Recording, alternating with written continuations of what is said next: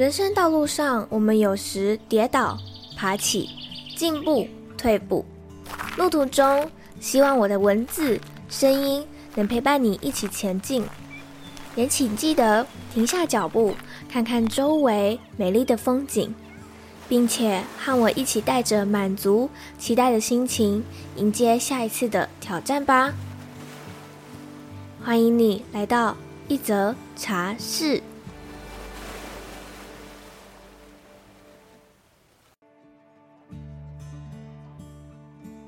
在开始之前，你有没有发现今天的 opening 不一样了呢？我重新设计了一下我们的片头，我想要带给大家的感觉是，在人生的道路上，你就仿佛走在一个森林里面，掏出收音机，聆听我想为你分享的故事。而你在过程当中，你可能会看到许多风景，但是当你走到海边，也就是终点的时候，你会发现这个风景好美。有种豁然开朗的感觉，而在这过程中，我也陪伴你一起穿越了这个森林。希望你会喜欢这个新的片头，也欢迎你可以到 IG 私讯我，写下你听完今天这个新的片头的心得。那我们今天这个内容要分享什么呢？一部好的电影，不仅可以让我们有很好的观影感受，也能从中得到启发。有些电影让你看完后，有种莫名的爽感，而有些电影则适合你一再的回味，每一次的回味都能从中得到不一样的体悟。之前曾经有和情欲书院的阿紫分析《异星入境》电影的解析，发现那一集的回响非常好。于是今天我邀请了一位超喜欢迪士尼电影《魔法满屋》的 Life Coach Amber，来和我们分享这部电影想传递的讯息。以及教会我们的事是什么呢？老样子，开始之前，我会先为这一则故事下一段注解。身为人，活在这个世上，不是有什么多厉害的表现，就是代表你很有价值，而是每个人来到这世上，本身就是一个奇迹，就是一个有价值的人。那准备好了吗？我们就赶快进到今天精彩又温暖的内容吧。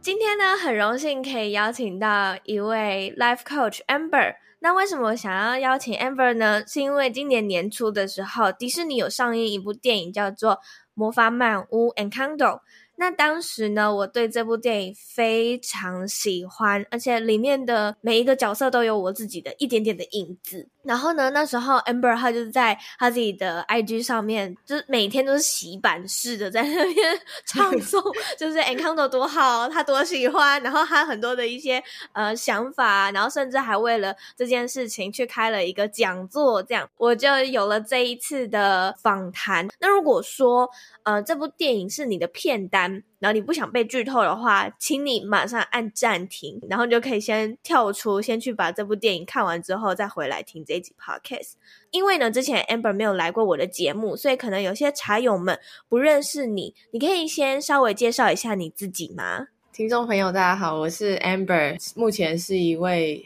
全职妈妈斜杠 Life Coach，可以帮助你在生活当中，如果遇到困境，或者是卡关的时候，跟你谈一谈的一个人。那我会用我受过的训练来为你分析你的问题，然后跟你一起找出你心目中真正想要去的方向，还有找出要如何达成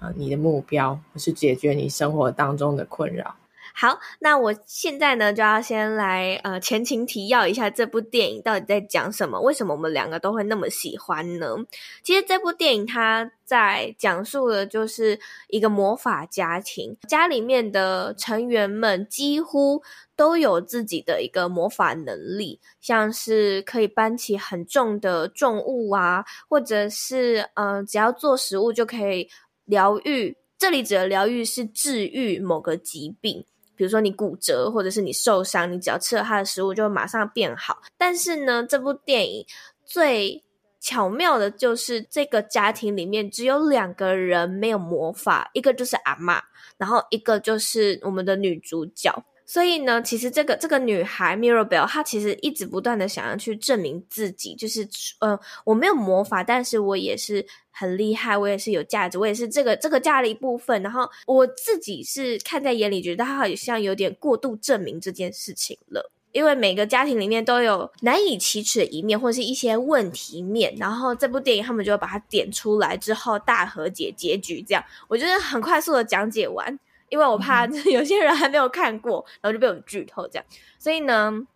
嗯、呃，我们等一下就会来拆解，一一拆解我自己最有感觉的四个角色，分别是大姐 Isabel，然后二姐 Louisa，跟我们的女主角 Mirabelle，还有跟女主角一样没有魔法的奶奶，这四个角色他们分别所带出来的。嗯、我自己很想探讨的一面，而且这个三姐妹她们身上都有一点点我自己的影子。那现在呢，我们先从大姐的 Isabel 开始说起。其实她就是一个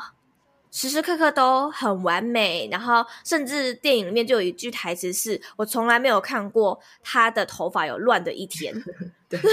对，然后他的魔法呢是可以变出花，所以他可以变出各式各样很漂亮的玫瑰花啊，或者很美丽的花，然后全村的人都很喜欢他这样。但是呢，嗯、我想要问问 Amber，是你在看这个角色的时候，你觉得他为什么会有这样的完美主义的倾向呢？完美主义这个东西，在我们的文化里面其实是非常的常见，然后，嗯，每个人多多少少都会有一些。嗯、应该是说，我们的文化是鼓励我们去追求好，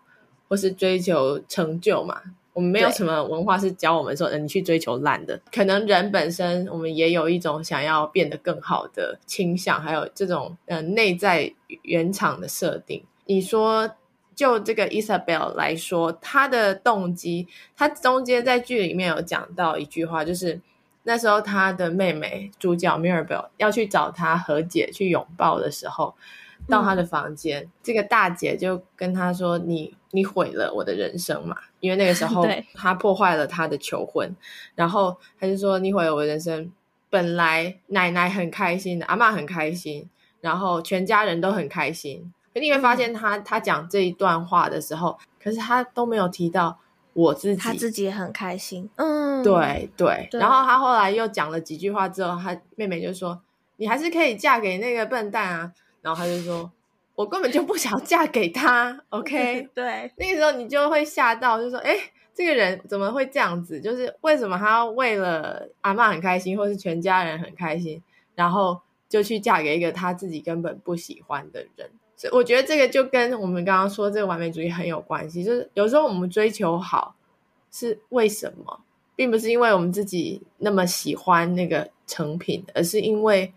我们希望让周遭的人快乐，或者是我们希望周遭的人会更爱我们，因为我们认为好，或者是别人认为对的事，这样子我们看起来很棒的时候，我们就会有更多的爱，或者是我们就会感觉自己是。越有价值的，可能我们会把这个东西跟我们的外在的表现，或是外在的形象有一个错误的连接，所以我们就会一直想要去追求看起来很很完美的样子。我在写这一题访纲的时候，我突然想到，就是诶，我之前在一百零七集的时候，我有采访苏雨欣心理师，然后那一集呢，嗯、我们就是在聊说，完美主义者背后其实都有一个渴望被接纳。被喜欢的那个小孩更深层一点，我觉得是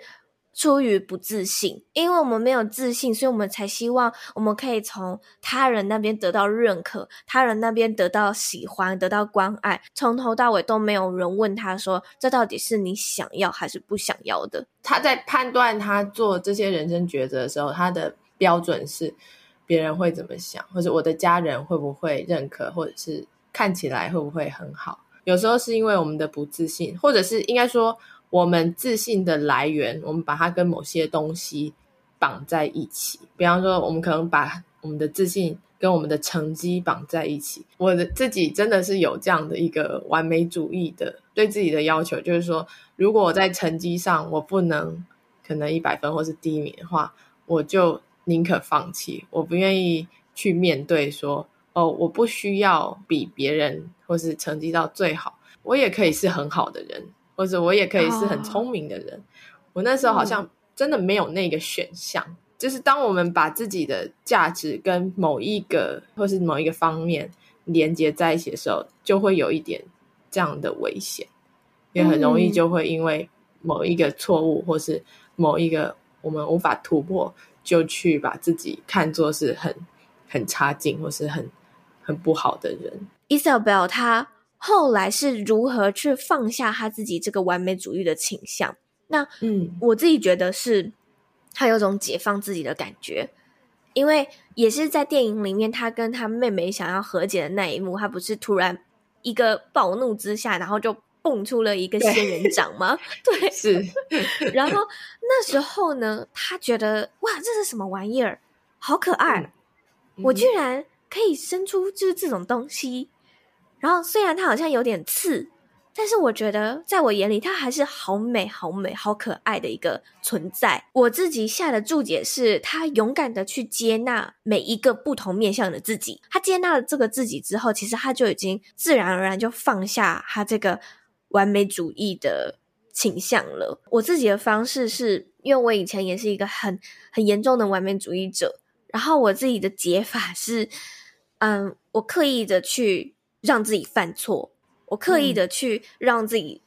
尝到失败的滋味，嗯、然后刻意的让自己知道，哎，我就是没有办法事事都做到一百分。当然，一开始的时候你会很难受，因为你不习惯嘛，就觉得说好烦哦，就是为什么为什么明明就能做到一百分的事情，为什么我就是会犯错这样？但是呢，我觉得多几次之后，你就你就能够知道说，其实。你你就是这样的人，你就是没有办法每一件事情都做到最完美，自己心目中那个完美的自己，然后进而去接纳或者是臣服有这样的倾向的自己。有时候我们需要练习犯错。如果我们一直很努力想要去追求一个成功或是完美，但是其实你仔细想想，你哪一次是当你追求到完美之后，你从今以后就觉得过着幸福快乐的日子？一定没有那个快乐的那个时间，其实是很短暂的。嗯，你过了不久，你马上就会觉得啊，这其实也没什么，或是你开始追求下一个目标。嗯，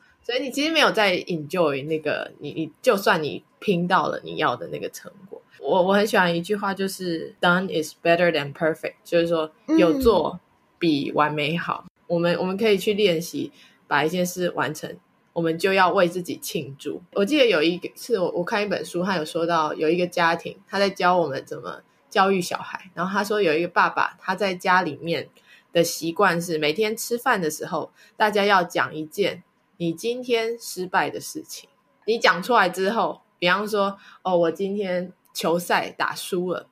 然后呢，大家就要庆祝，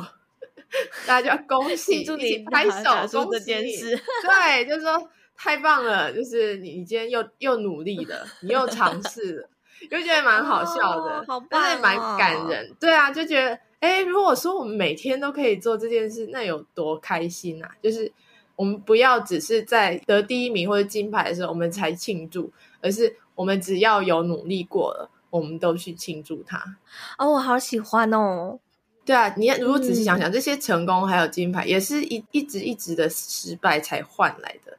或者说，如果你这次就算没有金牌，你知道 it's OK，你你继续努力，以后就会有机会。跟你就是在此刻被击倒，你你就放弃了，那你以后就是没机会了。嗯。我觉得这是一个思考的角度，就是去庆祝我们的失败。然后另外一个我觉得很重要的概念是，我们需要对自己有一种无论如何我都会爱你的这样的一个心态。在这之前。我们可能对自己是一个有条件的爱，或者是我们会以为别人对我们都是有条件的爱。我们如果可以在自己觉得很难过的时候，提醒自己这句话，就是没关系，不管如何，我都还爱你，我还是有价值。在我之前还是完美主义的时候，我觉得我自己给自己的就是棍子跟糖果。但是就像你刚刚说的那个家人那样，即便你失败了，你还是。庆祝恭喜，嗯、然后 至少我们努力过了。我我觉得，如果如果每个人在跌倒的时候都能够被自己或者是被别人接住，我觉得完美主义这个这个倾向应该会降低很多，你就不会给自己太大的压力，或者是事事的你都想要求到一百分。我我想要再加一个，就是关于 Isabel 的总结，就是说我们在看到这个完美主义，或是像呃 Isabella 她这样的情况的时候，我们会发现她是因为她对于事情有一个得失心，就是说你要不就是成功失败嘛，对不对？你要不就是有有达成别人期望，或是没有达成。我们自己也会，就是有时候我们把事情看作是一个，好像你要去打分数，去批判。这个事情自己做的好不好？那如果是那样的话，好像生活就变成是一个，嗯，我不知道算算是比赛，就是你一直在比赛，然后你要评评论自己，好像你是裁判。但是如果我们把生活想成另外一个事情，我们只是来体验的，嗯，就像是他在那一首歌里面，嗯，他就说，What if？如果我能够就是真真实实的活在当下，如果我能够非常深刻的。活在当下，去感受当下的感觉，我会能够创造出什么不同的事情呢？我们不把，呃，我们的头脑用来批批判自己当下的表现，而是用我们的头脑来体验我们当下的感受。当我们去用一个体验的角度看的时候，其实就没有对或错，我们就不会有得失心。就没有所谓完不完美，就是一切都是好的。其实不管好坏，一切都是很丰富的，就是我们可以去感受它。我觉得好棒哦！谢谢 Amber 做的这个总结。没有，大家都是过来人。还有另外一个，就是他的二姐 Louisa，她自己的魔法呢，其实是孔武有力，能够搬动。各式各样的东西，对，他是个大力士。然后，可是呢，嗯，我在他身上看到的是过度努力，然后还有过度压抑，进而他可能他又衍生出来一个是讨好型人格，因为他会先去顾虑他人的感受或是的需求，因为他每天的工作就是要去帮镇上的人们，呃，比如说搬运东西啊，或者是房子歪了，他就把它移就移正啊，这样。然后很多人对他说这些需求，但是他自己呢，他从来都没有顾虑到自己的需求，以及顾虑他自己内心真正想要的是什么。所以他在唱那首歌的时候，画面一转，他其实是想要躺在吊床上面，然后好好的放松休息，骑着那个独角兽的驴子在天上飞。没错，没错，其实那才是他真正想要的。他觉得说，因为他力气很大，所以他要保护他的家人，然后有什么事情他扛，绝对能够扛得住。但是其实内在最内心深处的他，他也有那个。恐惧就是，如果哪天我扛不住了怎么办？这个家怎么办？我们说到过度努力，它确实是一个很典型的的一个角色。后来仔细想想，其实在这个 我们等一下要谈的这些人，他们全部其实大家都有过度努力的倾向，只是用不同的方式表达出来。嗯、那路易莎就是用他不断的去服务，不断的去服务。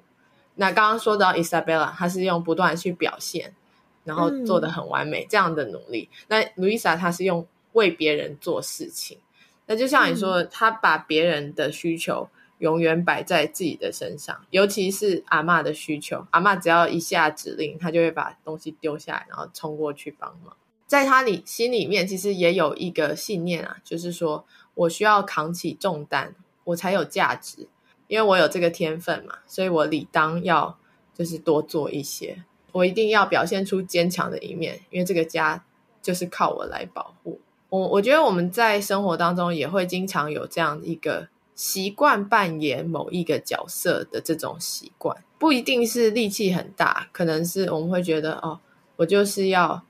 赚钱，然后要要把钱给我的谁谁谁，我一定要帮他，因为我是大姐或者是之类的。嗯啊，或者说我一定要我妈妈她的情绪如果出出来的时候，我一定要去听她讲，或是我一定要去安慰她，因为这就是我的我的职责所在。但是就像你说，有时候会在做这些服务的时候忽略了自己，就会变成垮掉嘛。如果说我们一直没有在做自我照顾，就是 self care 的话，很多时候我们会牺牲了自己，或是最后变成是一种，嗯，那怎么说？英文说 resentment，就是我们会心里面会有不甘心，或是变成是有可以说由爱生恨嘛，就是会有一点埋怨的感觉埋在里面。这些烂摊子为什么都是我在弄？但是那不是因为大家不断的把东西堆到我们身上，而是因为我们不知道怎么说不，或者是怎么说，嗯、我可以晚一点再帮你做这个事吗？甚至有的时候我们可以判断说，其实这件事可能他可以自己解决，我们要让他练习，他们自己去去敲，或者是自己去、哦、去做，我们或许就会有一些不同的结果出来。呃，我之前甚至更严重，就是只要只要按住一个讯息来，我马上开电脑，哦、无论我是不是在睡觉，或者是我要睡觉了，我有一个讯息来，马上起来、嗯、跳起来行动。但是我后来发现说，那我休息时间呢？对对，那那那我我现在人就是在外面啊，难道我要马上立刻冲回家吗？嗯、这件事情不论是不是在工作上面，其实在一些 IG 上面遇到的粉丝啊，如果他们来提问啊，如果不是问我本人的问题，而是问比如说你的 Podcast 上架在哪一个平台，或者是你的官网是用什么东西架的，嗯、这种东西，我都会让子弹飞一下。对，因为我觉得说这个是你可以自己 Google 的伸手牌。对对对对对，我觉得以前的我，我我就像 Louisa 一样，马上立刻回复。我如果有看到这些讯息，我就会让让他们等一等。通常过个四五个小时之后，我再回复，他们的问题都解决了。所以就是你看嘛，你就是要教育你的粉丝啊，不要不要让他们就全部都成为伸手牌。现在。资讯这么发达，我才不相信是全世界只有就是七十几亿人口，只有我可以回答你。当我慢慢的练习，就是把自己摆在第一的时候，其实一开始的时候，我有很强烈的感受是，我把我自己放在第一优先，会不会很自私？嗯、我反而会有这样的想法出现。我相信，如果路易莎她。开始把自己摆在第一的话，他应该也会有这样的想法，就是我会不会很自私？我我为什么可以坐在这边跟我的独角兽游玩这样？但是呢，我觉得这只是一个过渡期，因为你服务别人服务惯了，你已经习惯这件事情了，所以当你把自己摆在第一的时候，你会，你可能一开始会很慌。因为他怎么办？我是不是现在要赶快跳起来，然后服务任何人？但是其实你没有想过，说你现在这个时间点，你就是好好的服务你自己。当这个过渡期过了之后呢，其实你真的会轻松许多，你身上的那些单子就会慢慢的没有了。我我我觉得你刚刚讲的东西，其实真的就带出一个我们文化里面的，应该说颂扬的一个特质，就是体贴跟无私这样的。我我不想要有这个性别的怎么讲偏见，但是我真确实觉得，对于女性来说，我们会有被期待说，我们应该要体贴无私，我们应该要去观察别人的需求，然后随口随到那样的去帮忙。就像你说，在工作上也会成为问题，可能一开始是 OK，或甚至是人家会觉得你很棒。但是到了中间或是后面，一定会有疲乏，或是就做不下去，或是自己就觉得变得很不开心，会、嗯、是一定会那样子的。我们刚刚说的方法，包括等一等，去评估，就是哎，到底那个人需不需要我，或是自己的优先顺序是什么，然后再把别人的东西排进来，而不是别人做什么，他们都可以直接插队，就是先做他们，才做我们的事。对，对我我觉得这个东西只要意识到了，其实都会有转变的。只是我们可能以前不太会意识到，因为我们在心里面，我们的想法是：哦，我就是要当一个无私的奉献的人，这样才是才是棒，才是好，才能够让大家都开心。可是其实有时候，你你如果真的慢下来想一想，你现在回答他这个问题，跟你三小时后回答，对他来讲有什么影响吗？会因为你提早三小时，他的人生就就此变得完全不同。其实也还好，因为他就是、嗯、对，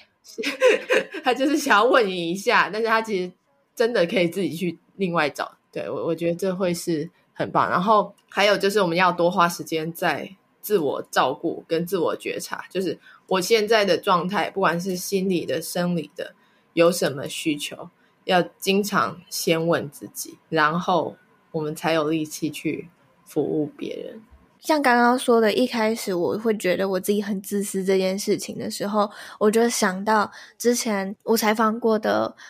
来宾，他叫做 Melody。那时候我也有问他这件事，然后他就跟我讲了一个故事。他说：“你看，就是搭飞机要出国的时候，不是都会有看那个什么宣宣传影片吗？然后那个影片上面就不是说，如果有遇到。”嗯、呃，状况的话，氧气罩掉下来，请大人先戴好，再服务你旁边的小孩。没有，我我就想到这个比喻，其实经常会用在你刚刚说照顾小孩，所以对，如果说听众里面有妈妈，确实就是这样的感受。其实，在妈妈甚至爸爸，经常有这个责任要照顾别人的照顾者身上，会经常出现，就是我们会、嗯、有点像燃烧自己去。去照顾别人，我我自己有三个小孩，那我也曾经经历过这样的阶段，就是尤其是小孩小的时候，你会忘记自己要吃东西，或者是你煮你煮东西的时候，你一定先想到小孩想要吃什么，你不会想说、嗯、哦我想吃什么，你会先煮他们喜欢，那可能你煮完之后，你就想哦我要赶快喂他们，然后喂完之后，你你可能过了很久才发现我好像还没吃饭呢、欸。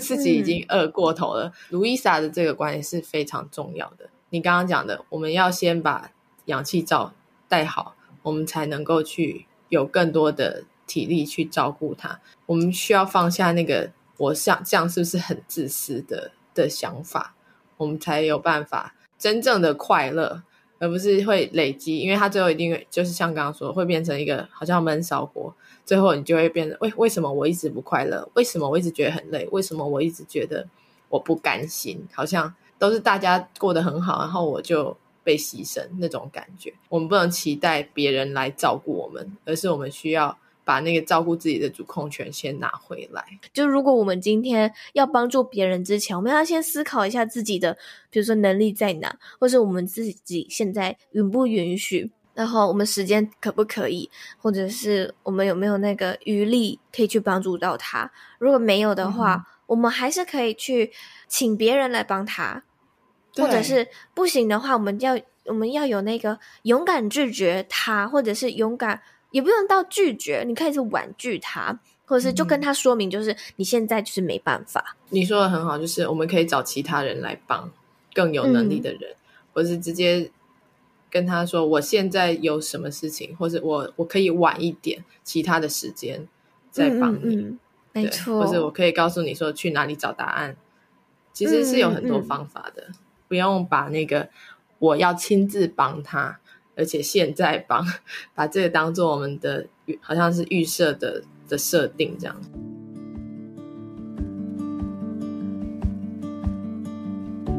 现在就让我们休息一下，进一段广告。如果你听到这里，表示你应该很喜欢一则茶室的节目吧？现在快点到 Instagram 上搜寻 J O Y C E H S H 点 C O，追踪我们，可以在上面看到许多 Podcast 之外的讯息，或是一些 Joyce 的生活分享。想要直接在 Instagram 上面与我互动，也欢迎你私讯我哟。如果你想要用行动支持我的话，可以到 Apple Podcast First Story 上面帮我打新评分，或是也可以直接在下方资讯栏的地方点击赞助连结，请我喝杯茶，或也可以直接购买一则茶室的茶叶组，对我来说都是一种行动上面的支持哦。好啦，广告结束，我们继续回到下半段的精彩内容吧。我们刚刚已经讲完了，就前面两个姐姐，那再来就是要讲到我们的女主角 Mirabel，因为她没有魔法嘛，所以她不断的想要证明自己。那我自己是觉得她是想要证明自己的价值，想要证明自己也是很特别的，没有因为我没有魔法这件事情而就不是这个家族的一份子。再看到他想要证明自己，然后又觉得说我不可以把这个想要证明自己的这个情绪流露出来，因为。要要隐藏的时候，我觉得我看到那一段的时候，我觉得有点难过的那一幕。然后他唱的那一首歌的时候，嗯，我就觉得，你看，你你其实就是你表面流露出来的样子，跟你自己内心的样子是完全不一样的。嗯哼，他在那个时候真的是很心里面很难过啊，因为你可以想象，就是如果说这件事情对整个家族来说是一个大事，全村的人都集中到你家来看你，好像一个表演一样。然后在十年前，在他身上发生的事是，那个门就这样消失了，对，全部人就尴尬离开。是后来他的阿姨又生了这个，十年后又生了这个弟弟，又有这样的一个机会，大家聚在一起。所以那个时候，其他他，他阿妈在一开始就跟他说，因为他本来要去帮忙布置，结果又把布置的东西烧掉。然后他阿妈说：“哎、欸，你知道，其实我们家有些人。”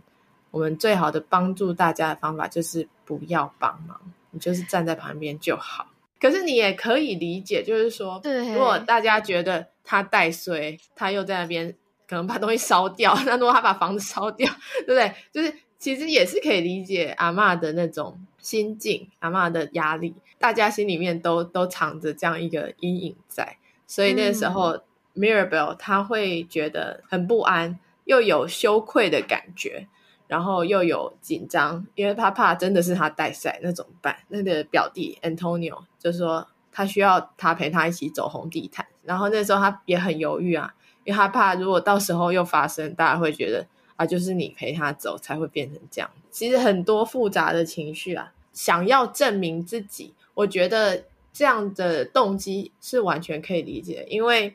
你能想象，就是全家人都有什么，就你没有。的那种、嗯、那种感觉、嗯，那种感觉，那种缺乏自信的感觉，是来自于我们跟别人比较，然后我们认为大家有的，我也一定要有才行。就是有这样的出发点、嗯，我们会觉得说，就是也会觉得不公平，然后也会很想要去去寻找自己的定位。与其说证明自己，另外一部分也是去寻找自己，想要知道我的有用到底是什么。如果天生我才必有用。那我的任务是什么呢？我能做的贡献的价值是什么？因为感觉大家都很有价值啊，大家都很厉害啊，那为什么我就是好像很没用的一个人？对，所以我我觉得如果从这个角度来想的时候，其实是还蛮能体会他的心情。就是我们每一个人多少都会有一种，呃，如果旁边的人很厉害，我们很自然就会觉得啊，那我是不是？就很没用，我到底可以做什么？所以想要去找出自己的长处在哪里，回归到自己的内在。他其实也知道，我就是没有魔法，没关系。但是呢，我可以用我自己的能力，嗯、我可以用我自己呃现有的资源去帮助我的家人。当他意识到这件事情之后呢，其实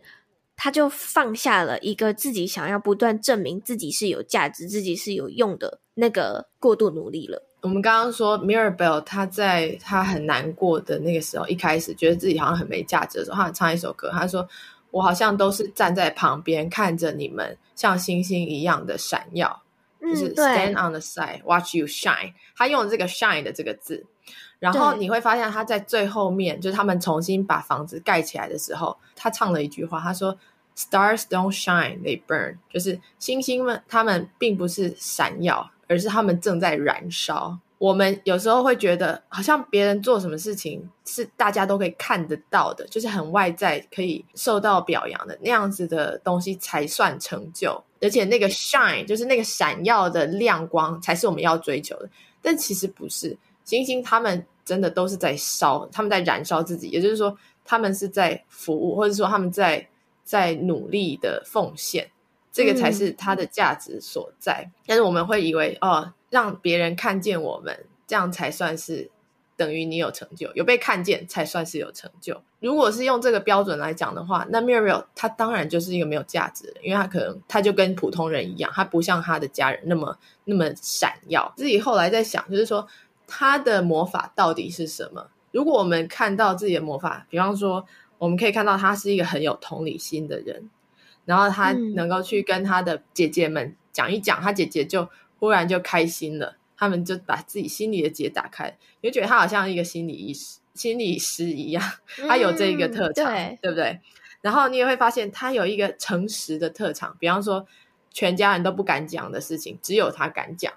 全家人都不敢面对，比方说我们的墙壁裂开了，我们家快要崩坏了，只有他敢拿出来说，或是大家都不快乐。嗯都没有人敢说，只有他敢说，或是大家都不敢去找这个舅舅，只有他敢去找。他对于真相的追求，还有他对于面对事实的那种勇气，你说这些东西到底算不算魔法？他就是魔法。要如果没有这些东西，他们家就不可能有后来的发展，就不可能有那些和解，或者是重新把家建立起来。大家看见自己的价值，并不是来自于魔法本身。那个阿嬷后来唱那首歌，就是在他们重建的时候，他说：“呃、，The miracle is you, not some gift, just you。”我们的所谓的奇迹，不是在于你们的魔法，或是你们的天赋。而是在于你们每个人本身，你们就是奇迹。我我自己觉得这句话是我整出可能最喜欢的部分，就是说，我们身为人活在世上，并不是因为我们有什么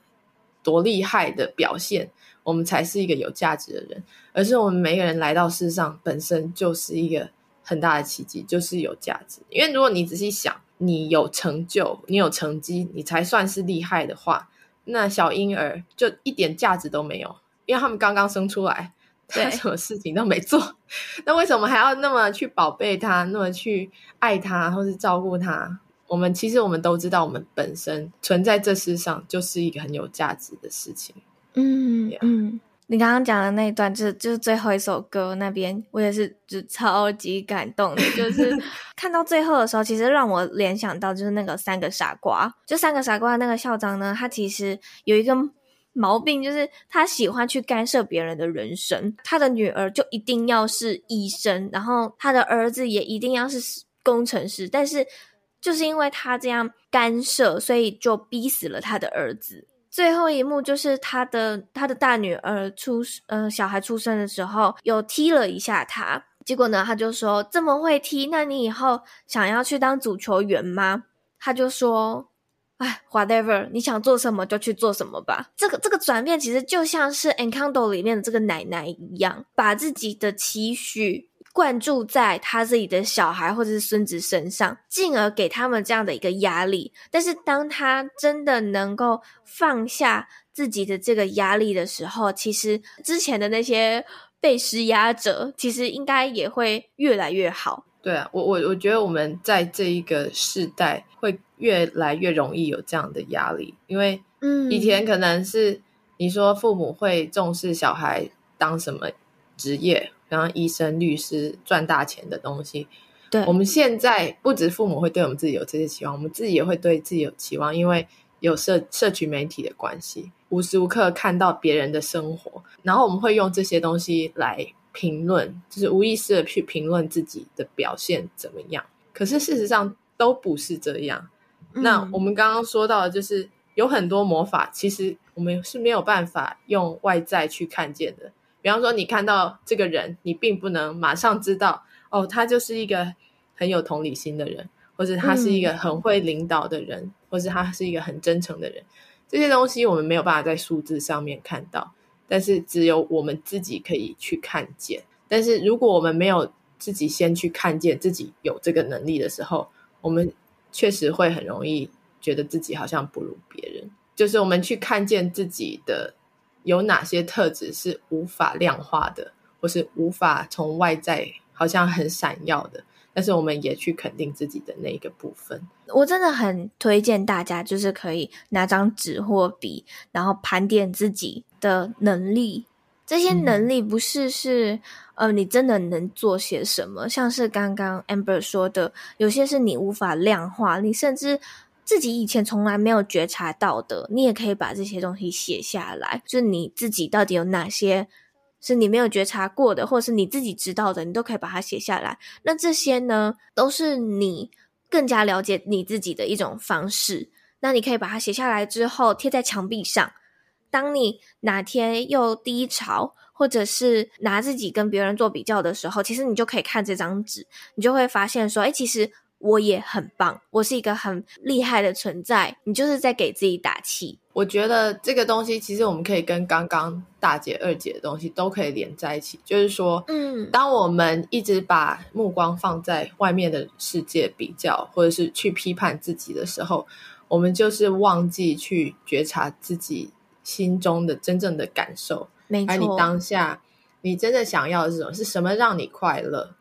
我们如果一直想着、嗯、哦，什么会让其他人快乐，而不是哦，我真的 enjoy 或者我享受做某件事情，然后我、嗯、我真的是活在那个体验里面的时候，那我们就会一直变成起起伏伏，我们就会一直因为自己今天做了什么，或是没做什么，或是别人说了什么，或是没说什么，嗯嗯、而去不断的情绪受到影响。回归就是我们要自我觉察，这个事情是不是我喜欢的，或是我正在做这件事情，我不去批判到底我做好或做坏，我就是去、嗯、去享受那个探索的过程，或是去体验的过程。我也不觉得我这样做到底是失败，或是没事，或是成功，我就是一个经验。嗯，呃、我觉得这对于三个姐妹，还有就是我们每一个人来说，其实都是一个很好的方式，就是把那个觉察拉回自己的内心。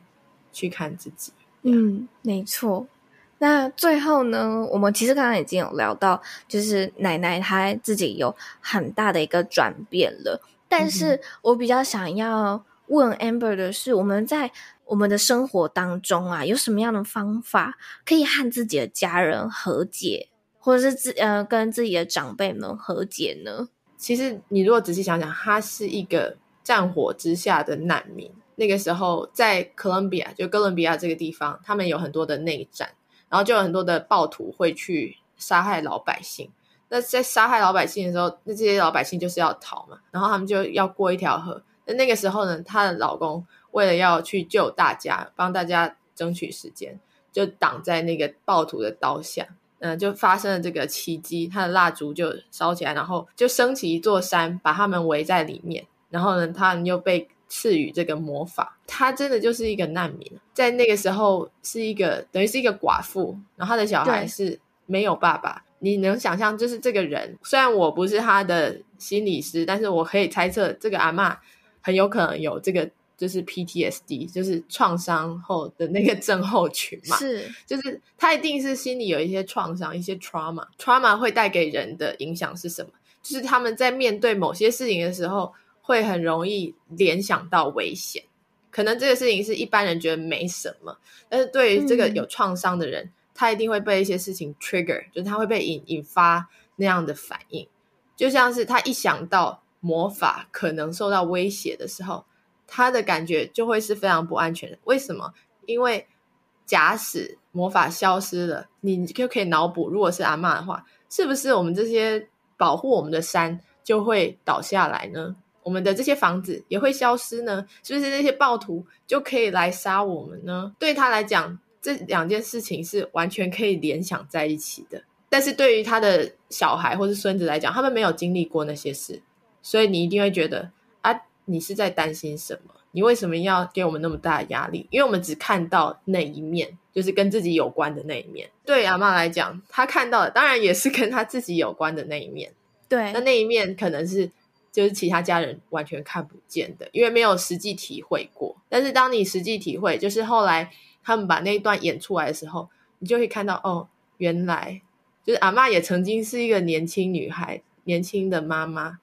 但是她才刚生完第一胎，她的先生就死了。这个家这个地方魔法是唯一她能守住的东西，所以她当然会抓的、嗯、抓的非常非常的牢。我们讲完这一长串之后，你把它跟其他的难民其实是可以联想在一起。比方说，我们现在对于俄罗斯、乌克兰那边的难民，因为我们可以看到这些照片，我们看到他们很可怜，被赶出家。但那这个阿嬷，她其实就是那样子的，这样的背景出来的。那你能想象，她一定有很多的恐惧。走过一遍之后，当你愿意去看见她恐惧的来源，然后愿意去体谅或是同理。我了解为什么他会这么有压力。你不需要原谅他哦，对，你只要说哦，我懂了。像 Mirabelle，他可能更进一步，他说哦，我懂了，谢谢你。如果没有你的话，我们现在都不会活在这里。重点我觉得就是在于看见对方，看见他们的的恐惧从哪里来，而不是只看见表面的。嗯、哦，好像你是一个坏人，你要给我们压力，或者你是一个自私的人。没有人是扮演坏人的角色，我们每一个人都是、都是那个主角嘛。那你要不就是出于爱做一些事情，不然就是出于恐惧。当你会想要去压迫别人的时候，一定是因为你有一些恐惧。所以，如果我们看见阿嬷的恐惧，我们就很自然会比较能够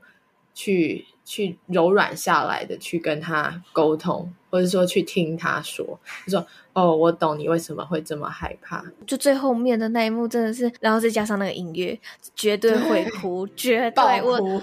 他那首歌是西班牙文，他没有放字幕，对，没错。但是如果你去查那个字，就是西班牙文的意思，哦，哦，更哭。没错。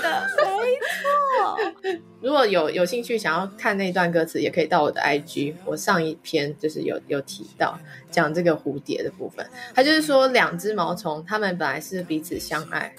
然后呢，但是为了要成为蝴蝶，他们必须要各自分开去去结成那个蛹嘛。因为他不可能两只毛虫是结同一个蛹，所以他们就必须分开。但是他就把这整个心路历程讲得很深刻，就是说啊，毛虫啊，你们我们就是必须分开，但是我们都会有更好的未来。我们是为了成长而分离，真的是大哥。对他，他就是在讲那个阿公跟阿妈以前，如果当初那阿公没有没有把他们放下去，就被暴徒杀死，可能这些家人就活不下来，那也没有后面这些魔法什么的，真的就是很感人。那我觉得这可以引申为，就是我们跟我们我们的生活当中，其实有很多我们需要。say goodbye 的东西，不管是我们需要离开某个地方，比方说你毕业啊、换工作啊，或者是某些人，我们必须跟他说再见，甚至是我们必须要跟某些旧的习惯说再见，都可以引申这个这个道理，就是说很多的分离并不是一件坏事。当下你会觉得很很痛、很难过，可是，在后面是有成长等着，一切的成长。都是来自于我们愿意去做改变，或是去牺牲一些东西。当我们愿意改变的时候，即使那个过程是很可怕或是很未知的，在那后面，如果我们能够把它当做一个体验，还有一个学习，我们都一定会变得变成一个新的自己，就像那个蝴蝶一样。这部电影啊，就我们讲了这么久，我为什么会这么喜欢？就是因为。每个人意识到自己一直在过度努力的那一点的时候，他们有没有那个勇气去承认、面对，并且放下？这整个过程是我觉得这部电影最吸引我的地方。到最后面的是与家人跟家人之间的和解这件事情，我觉得都是警醒我，我应该要在有生之年要跟我自己的家人和解，以及跟我自己自己和解。这件事情我觉得是很重要，但是好像很多人都会把这件事情排到最后面，就觉得说：“哎呀，还有时间啦，还有时间。”可能很多人就会到了你想要和解的那个对象临终前了，或是你真的来不及跟他看到最后一面的时候，你就会有那个遗憾。这部电影真的我自己很喜欢，然后 Amber 我都觉得他是这部电影的品牌宣传大使。我觉得 Disney 应该要付我钱，就整天在分享，在推坑，我不知道为什么。笑死！因为我觉得它是很很棒的一个教材教材啦。虽然我们今天只讲了四个角色，但是其实每一个角色都有超多可以探讨的地方，真的很推荐大家，就是可以去看这部电影，一定要去看，因为我自己就看了六遍了。对，对我我家因为有小孩，所以看了十几遍了。没，就看到我们每一首歌都会背。好，那今天谢谢 Amber 来跟我们分享这么多，就是我觉得我自己觉得超级精彩的内容。那如果茶友们想要找到 Amber，或者是你帮这部电影的解析的话，可以在哪里找到你呢？如果你要找的话，你可以搜寻“人生不卡关”，嗯，你就可以找到我的。Instagram 的账户，然后如果你看了这部电影，有什么很想要跟我讨论，或者听了我们这一集之后有什么心得想要跟我分享的话，也欢迎你可以私信我，然后我们可以一起聊一聊。再一次的感谢 Amber，我也会把刚刚上述所说相关的连接都放在这一集的资讯栏的地方。那如果有兴趣的听众朋友们，都可以去点来看看。那最后，我们就在这边跟听众说个拜拜吧。拜拜，拜拜，谢谢 Joyce，谢谢大家。今天的内容比较长，其实我不太想要把这一集分成上下两集，是因为我觉得这一集的内容要一气呵成的一起听完，才有那种感觉。这部电影呢，我看了六遍，然后我也哭了六遍。无论是自己看，或者是跟家人、跟男友，我都可以在这部电影里面看到好多我自己的影子。就像是前面所说的，这三个姐妹里面，其实我多多少少都有我自己过度完美、过度的给自己压力、过度的想要证明自己，种种种种，这些都是我自己身上需要所学的课题，也是我需要去学着释放他们。放下他们的课题，我想这应该就是为什么我每每看这部电影都能哭的原因吧。因为他们用歌声、歌词去诉说了那些从来都没有人发现，也从来我都没有对别人说过那些我内心深处的话。我真的非常强烈，大家可以去看看这部我很喜欢的迪士尼电影。Encanto，它的中文翻译是魔法满屋。我也很期待你听完这一集，或是看完这一部电影的时候，有什么心得感想，都可以在 IG 上、email 里面分享你的心得，让我知道。好啦，这集内容就到这边，那我们就下一次空中再相见喽，拜拜。